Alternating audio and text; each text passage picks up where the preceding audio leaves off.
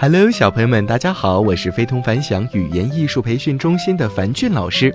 今天，樊俊老师给大家带来的故事是《蚂蚁大力士》。蚂蚁国的达里是个有名的大力士，他能独自拖动比身体重六百倍的东西。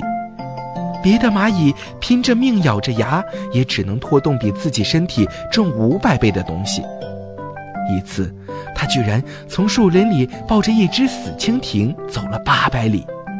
别惊讶，这是按蚂蚁国的里程计算的。当他把蜻蜓拖着蚂蚁国洞口时，蚂蚁国国王都惊呆了，不住地夸他能干、力气大。还有一次，那可真是惊险，在蚂蚁国里有一个很大的仓库，里面装有各类食品。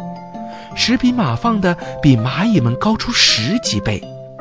那天，蚂蚁们齐心协力把一块巧克力拖进仓库，想把它马上剁去。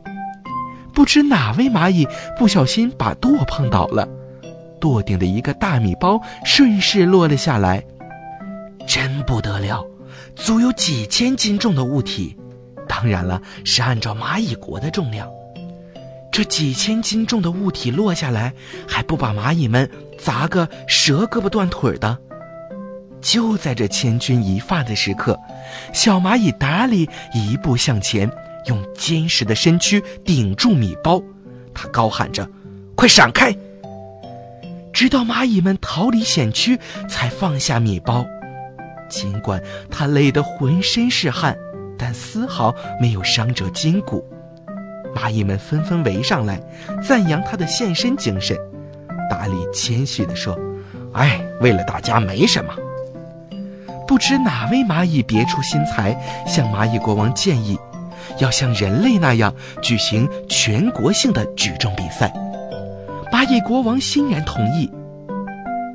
这第一次全国比赛当然场面宏大，热闹非凡。达里也不负众望。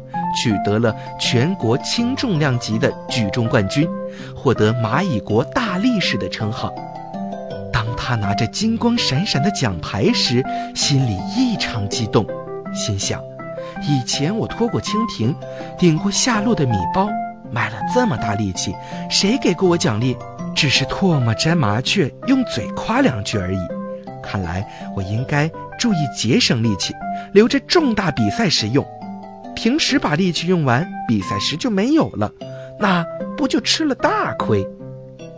达里自认为找到了做蚂蚁的真理，从此再也不像以前那样卖力的干活了。开始时，时时处处找轻松的活干；该他使力气的时候，不是装病就是装装样子，不肯多费一点劲儿。他想，我才不当傻瓜，听了没用的夸奖呢。